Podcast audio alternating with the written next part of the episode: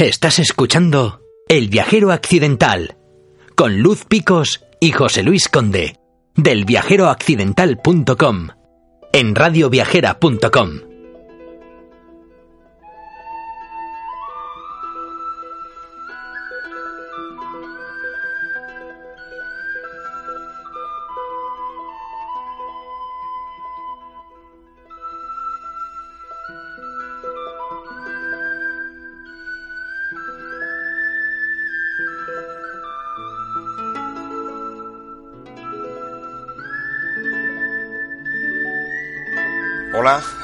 Viajero Accidental en Radio Viajera.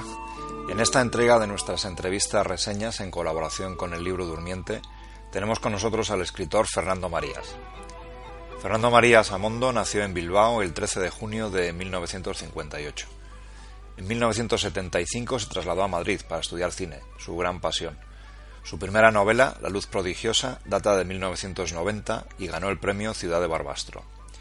Fernando Marías ha ganado algunos de los premios literarios españoles más importantes, destacando por encima de todos el Premio Nadal de 2001, el Ateneo de Sevilla de 2005, el Dulce Chacón de Narrativa de 2005 y el Nacional de Literatura Infantil y Juvenil de 2006.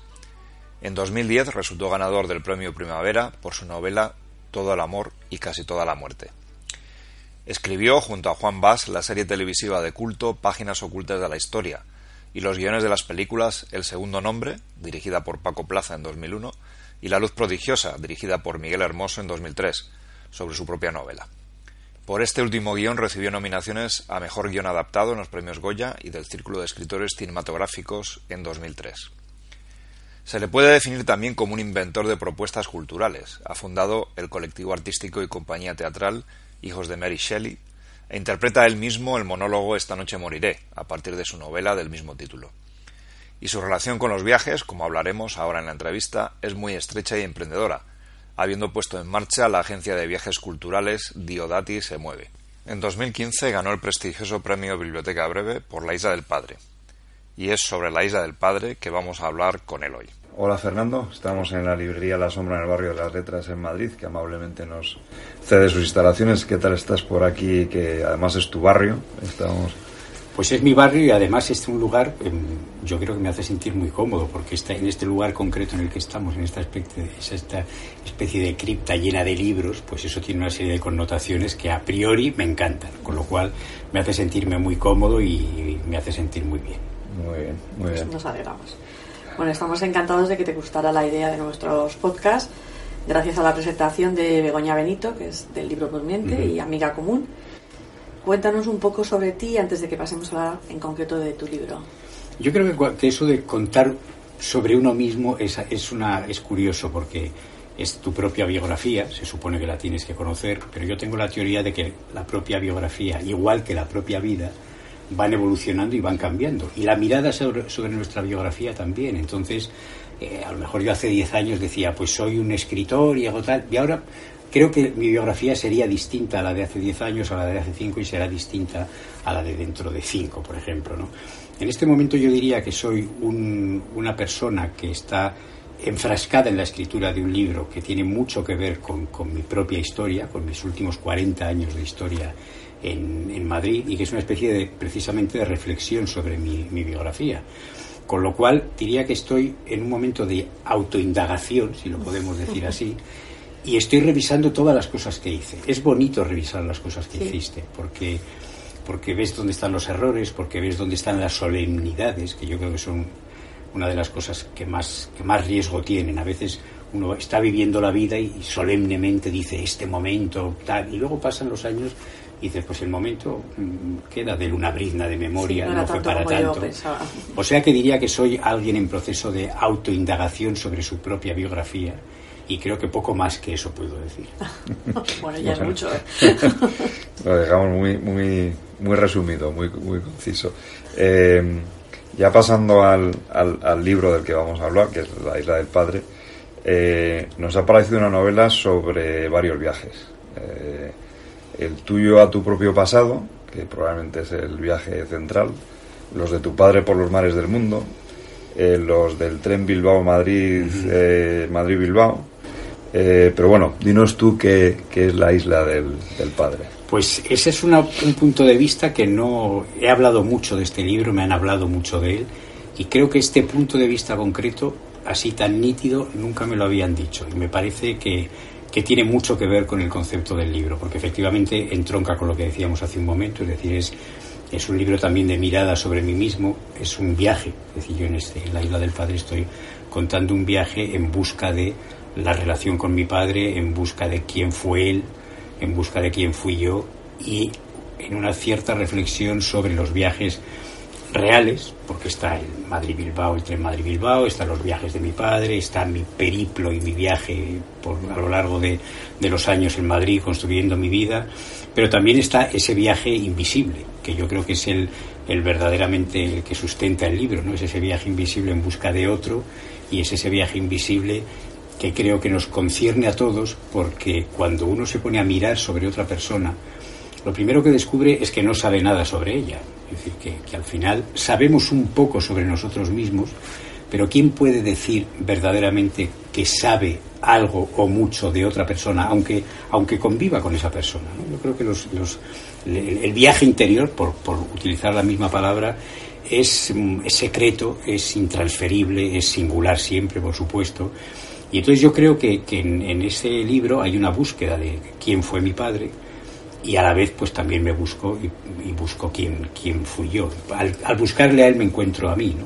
Ese es un viaje muy interesante. Yeah. Uh, yeah.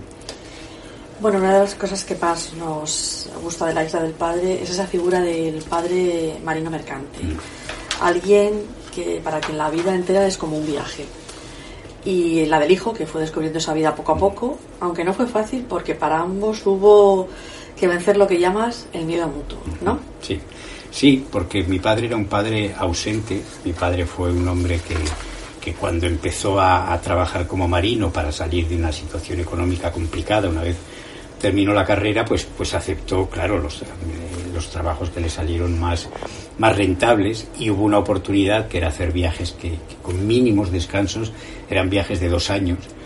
Entonces eso, visto desde hoy, yo digo, qué, qué curioso que la, la, relación de mis padres, su pareja, se sostuviera, porque estamos hablando de un tiempo, los años 60, primeros años 60, finales de los 50 del siglo pasado, en que no había móvil, en que no había nada, en que la manera de comunicarse era una vez al mes por el teléfono del barco con una esto que como en las películas había que decir corto, cambio, tal, o sea, eso yo he sido testigo de eso, ¿no?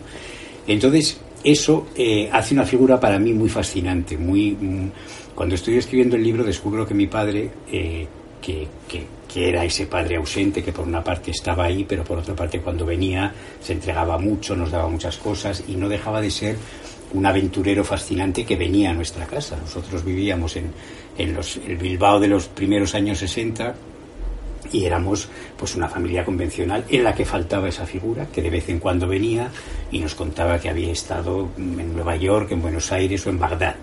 Y entonces, claro, eso nos parecía entre increíble y mmm, hipnótico, ¿no? Porque teníamos un padre que era, era un héroe.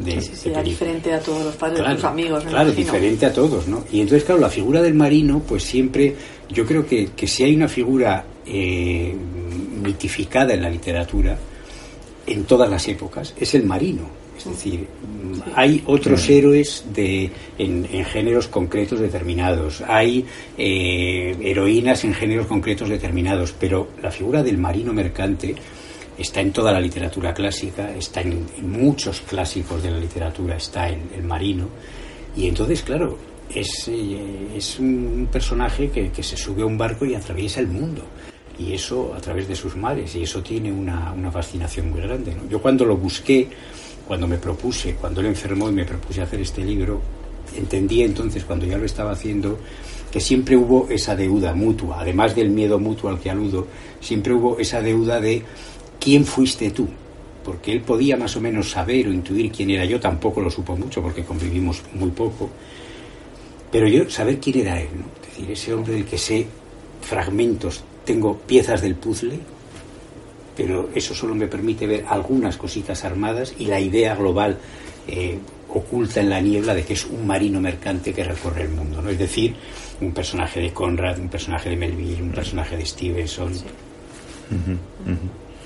Eh, el cine, el cine es una constante también en el libro, y bueno, en el libro y en tu vida, porque lo, lo es también en, tu vida.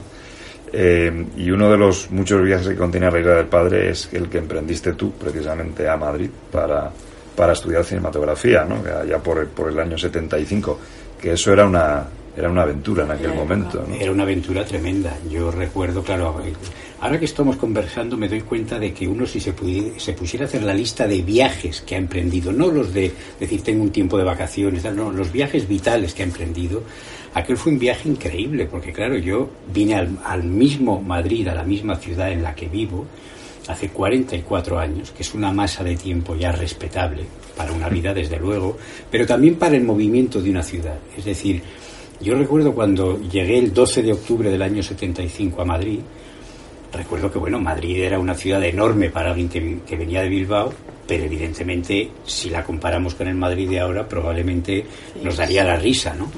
O sea, yo recuerdo que la, la estación de Chamartín a la que llegué se decía entonces que era la estación más moderna de toda Europa, que era un hito, que era no sé qué, que era tal, y ahora comparas esa estación que yo la recuerdo, la estructura y recuerdo algunas cosas de la estación a la que llegué y la comparas con la que es ahora y dices, claro, si es que esto era en realidad un pueblo grande.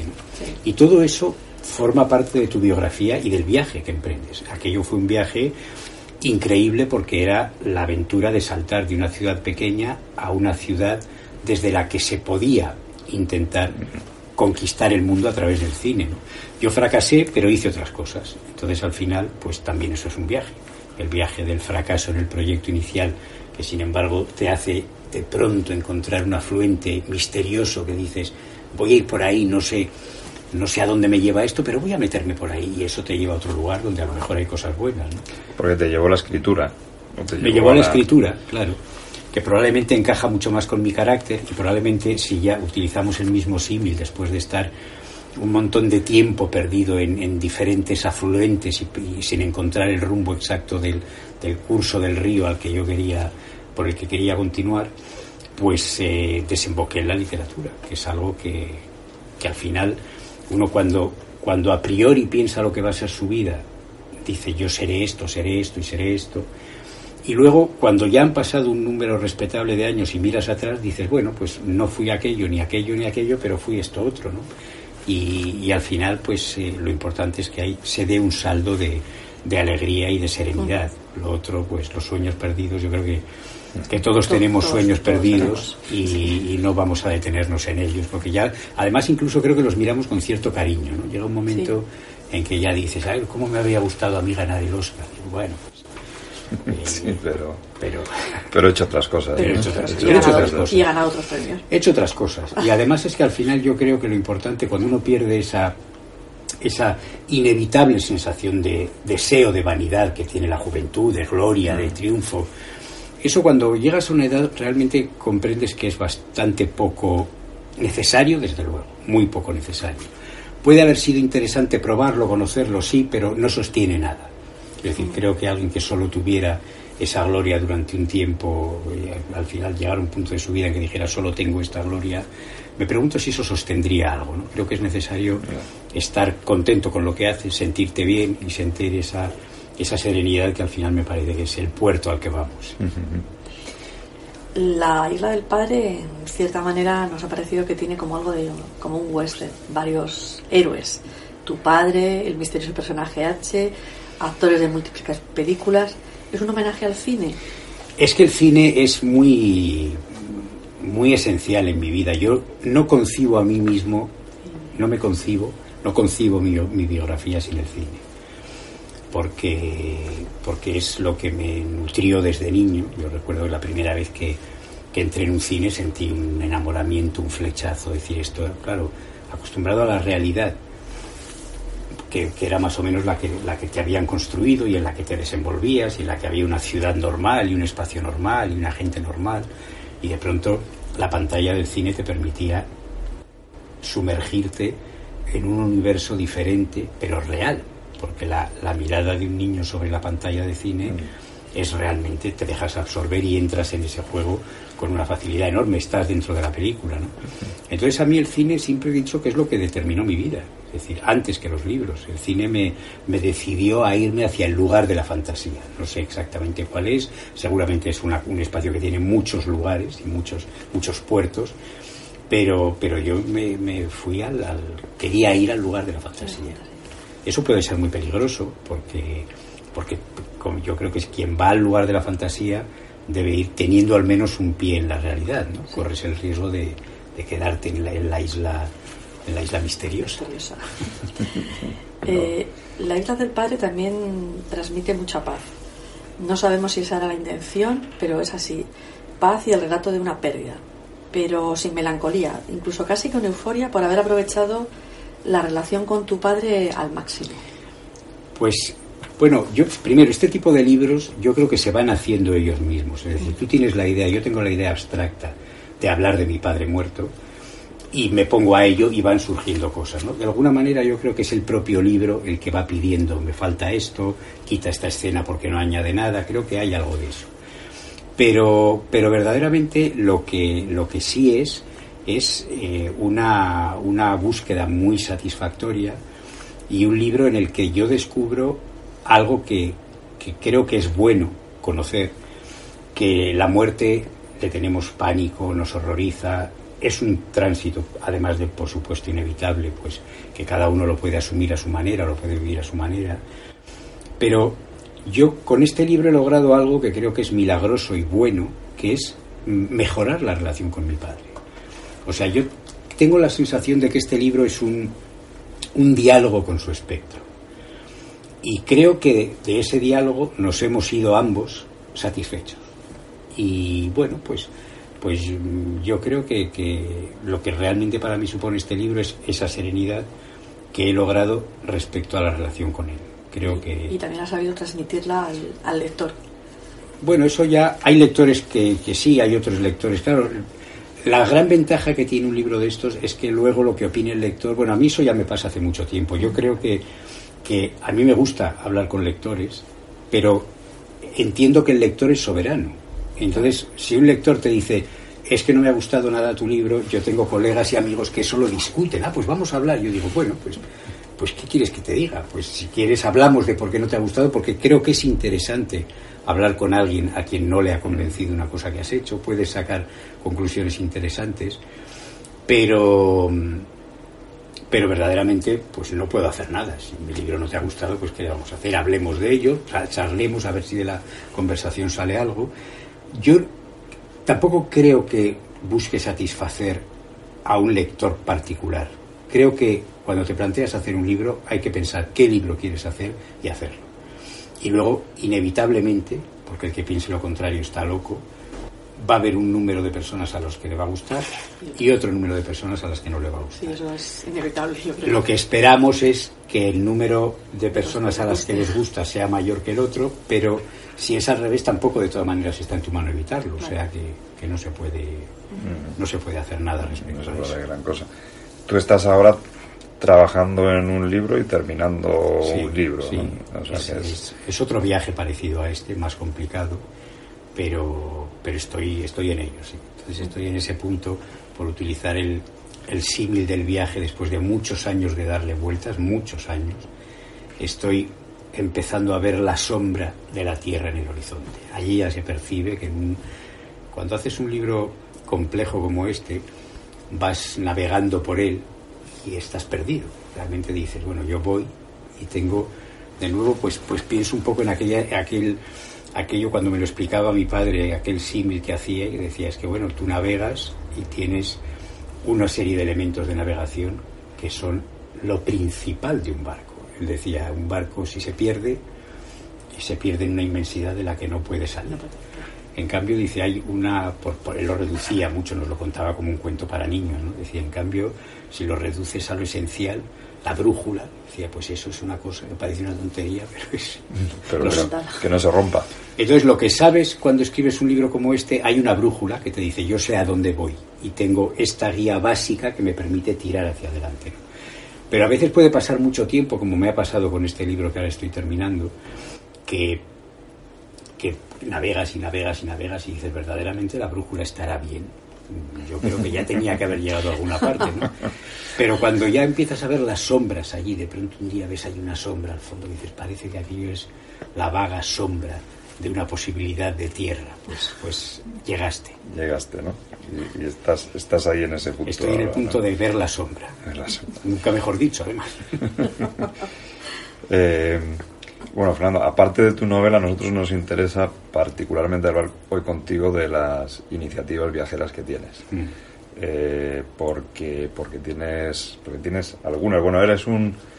Eh, en algún sitio hemos leído que eres un creador de iniciativas eh, culturales varias, ¿no? Tienes. Inventor, a mí me gusta la palabra inventor. Me gusta partir de cero e inventar cosas raras. Exactamente, ¿no? Y, y, una de ellas, que tiene mucho que ver con los viajes, que se llama Diodati se mueve y que nos, que nos gustaría mucho que nos hablaras de, ella. Bueno, ahí en el caso concreto, cuando hablamos de invención, ahí debo decir que yo estoy en este proyecto porque es un proyecto que me, gusta mucho, pero, pero quien lo inventó fue Rosa Masip, no es un invento mío. Eh, ella me propuso un día, sería muy bonito reproducir, sabiendo que, bueno, yo hace tiempo armé la plataforma Hijos de Mary Shelley alrededor de de la figura de Mary Shelley, de la formación, de, la creación de la novela Frankenstein, que, mm, como sabemos, surge en Villa Diodati una noche de verano en que no hay tal verano y, bueno, los escritores ahí reunidos se deciden a contarse historias. Entonces, yo siempre he estado muy relacionado con Mary Shelley, con Frankenstein, con todo aquel proceso de Diodati. Y un día Rosa me propuso, dijo, esta idea sería muy bonita, sería retomar de alguna manera aquel espíritu de Villa Diodati en que, en que los escritores crearon historias para, para ocupar su ocio y, podíamos hacer una especie de Diodati itinerante, de ahí el, el nombre, que consiste esencialmente en buscar lugares especiales determinados donde organizamos fines de semana, en ese lugar muy especial, en ese lugar que tiene un elemento de, de, atracción, un núcleo de atracción cultural, un imán eh, singular siempre, y ahí organizamos encuentros con, músicos, con escritores, con cineastas, em, conociendo obviamente también el lugar y también los lugares de interés y la gastronomía y todo lo relacionado con, con lo que puede tener un viaje convencional, pero añadiéndole este elemento en que hay algo más, ¿no? ese, ese algo más. Y, mm, y la verdad es que es un proyecto fascinante porque, porque tiene mucho que ver con la creación literaria. Es decir, no se trata solo de decir vamos a un lugar determinado, sino siempre creamos propuestas literarias, artísticas mm, exclusivas para ese, ese proyecto. Y, bueno, tal vez contando un poco algún ejemplo, pues se pueda entender mejor. Eh, hace poco estuvimos en Coyur, alrededor de la tumba de Antonio Machado este viaje lo organizamos con dos poetas muy machadianos como Raquel Lanceros y Manuel Vilas y entonces los, los eh, viajeros que venían con nosotros, con ellos como anfitriones, pues aparte de estar en ese lugar, de conocer la historia del exilio español, de conocer eh, los últimos días de, Antonio Machado en el lugar donde transcurrieron, la emoción que evidentemente tiene estar junto a su tumba, estar en un lugar realmente hermoso como, como Coyur, todo eso genera un fin de semana verdaderamente muy, muy especial. O el, el, último que hicimos en el cementerio de Sad Hill, en, en, Santo Domingo de Silos, donde se rodó la famosa película El bueno, el feo y el malo. Sabéis que el cementerio hay una asociación que ha recuperado ese cementerio que estaba ya oculto por el transcurso del tiempo. Entonces allí organizamos un encuentro con especialistas en spaghetti western, con, con escritores que han escrito sobre la figura de Sergio Leone y, y Clint Eastwood y, organizamos una, una, proyección de la película y luego nos fuimos al cementerio donde transcurre la escena final y allí tuvo lugar un concierto con los temas míticos de Ennio Morricone de la, de la trilogía de, de, Sergio Leone. O sea, son cosas en las que procuramos sobre todo que prime la imaginación, porque una de las claves de Diodati se mueve es que vamos a lugares en realidad los que cualquiera puede ir, pero lo que nosotros proponemos no es solo ir a ese lugar y conocerlo, sino ir a ese lugar en compañía de una gente especial y determinada que te va a hacer vivir una experiencia que en ningún, de ninguna otra manera ibas a poder vivir. Eso creemos que es la clave y que es la, la gracia y que es el, éxito de la propuesta. Que le da un toque distinto, a una experiencia. Que le da un toque diferente. Tú puedes ir al, a San Gil, pero no vas con las personas con las que fuimos. Puedes ir a Coyur, pero no vas con Raquel Lanceros y Manuel Vilas, que recitan junto a la tumba de Machado un pequeño recital poético. Este tipo de cosas es lo que, lo que es nuestro elemento diferenciador, pensamos. Muy bien, pues estaremos, estaremos atentos a Diodati. Diodati se mueve. Y, y bueno, y, también eres monologuista. bueno, soy, eh, soy inquieto soy inquieto. Entonces, eh, es una cosa curiosa. Yo siempre, precisamente por mi pasión por el cine, deseé ser actor. Lo que pasa es que, es que no me. Bueno, el pudor bilbaíno me venció durante mucho tiempo. Lo que pasa es que esa plataforma Hijos de Mary Shelley, que ha generado muchas cosas, ha generado libros, poesía, actuaciones musicales. En un momento determinado creamos también una, una compañía teatral, que de hecho montamos una serie de monólogos de monstruos, eh, que se llamó El Hogar del Monstruo, una, una, propuesta que dirigió Vanessa Montfort, y estrenamos en el, en el Centro Dramático Nacional. Yo ahí hacía un pequeño papel mínimo, que era mm, el maestro de ceremonias que presentaba a los sucesivos monologuistas. Y ahí descubrí algo que, bueno, pues que digamos que perdí un poco ese, ese pudor por un lado y por otra parte descubrí que eso que yo siempre había deseado, pues de alguna forma y siempre, por supuesto, con la humildad de alguien que lo que está proponiendo es una historia que solo cuenta él, es decir, yo cuento mis historias, pero me gusta romper ese concepto del escritor que sale y habla de su libro. Me gusta más esa idea de, de ruptura, de aparecer en el escenario y ponerme directamente a contar una historia. Y entonces eso es verdad que ha evolucionado pues a, ir creando ya una serie de, propuestas. Hay un, espectáculo que hacemos Espido Freire y yo, eh, que funciona muy bien, que son dos monólogos y luego un encuentro posterior con el público. Dos monólogos que están jugando entre la verdad y la mentira. Cuando el público nos ve, dice lo que está contando Fernando, lo que está contando Espido, es verdad, es mentira. Todo el tiempo está flotando la duda en el aire. Y luego en ese encuentro con el público pues tratamos de, resolver las posibles dudas que pueda haber y de seguir jugando de alguna manera con la idea de la verdad y la mentira. ¿no? Entonces es curioso porque cuando alguien inquieto como, como yo, o cualquier persona inquieta que nos esté escuchando lo entenderá, escribir libros yo creo que es la base del trabajo de un escritor, es un poco el, raíl principal por el que discurre todo su trabajo, pero eh, yo necesito hacer más cosas porque si no me aburro entonces escribir solo libros. A mí me gusta estar siempre escribiendo un libro, pero no me gusta estar solo escribiendo un libro. Entonces, en un momento determinado, pues, eh, pues los, próximos mm, encuentros con, Esta Noche Moriremos, que es así como se llama el, espectáculo con Espido, pues ya son un elemento de excitación que está ahí, ¿no? Sabes que tienes unas fechas comprometidas para decir voy, eh, me subo al escenario, me preparo, me concentro y es una cosa que, que, es muy coherente con lo que yo hago. Es decir, evidentemente yo no hago una comedia que, escriban para, para, un actor, yo no hago un monólogo de otro, porque eso, entre otras cosas, requiere la preparación que yo respeto mucho. He, he trabajado con actores, he estado con ellos y es un oficio que me fascina y que sobre todo me genera un respeto infinito, porque veo que son capaces de crear una magia que para mí no es tan fácil acceder a ella. Pero sí es verdad que es una propuesta que yo creo que complementa lo que, lo que hago. Me gusta contar historias en el escenario. Y la verdad es que creo que si en un momento determinado viniera alguno de, mis amigos directores de cine y me dijeras, oye, ¿quieres hacer un pequeño papelito en tal? Pues yo creo que en realidad en el fondo estoy deseando que eso ocurra. ahí dejamos una sugerencia. Ahí dejamos una sugerencia para quien la quiera tomar. Bueno, mm, pues nos vamos a tener que despedir. Ha sido un placer tenerte en el Viajero Accidental en Radio Viajera y en estas entrevistas que estamos haciendo en colaboración con el libro Durmiente. Pues para mí también ha sido un placer porque he sacado algún... Me gusta siempre cuando en las entrevistas saco ideas para mí. Es curioso que mm. quien te entrevista piensa que se está llevando algo de ti y a veces ocurre al revés, ¿no? Entonces, en concreto para mí esta idea de la, la, la descripción de la isla del padre como un libro de viajes nunca se me había ocurrido, pero, pero efectivamente es que estoy pensando y creo que voy a desarrollar un poco esa idea de cuántos viajes contiene este libro. Creo que al final, efectivamente, es un libro viajero. Muy bien, pues muchas gracias, Fernando.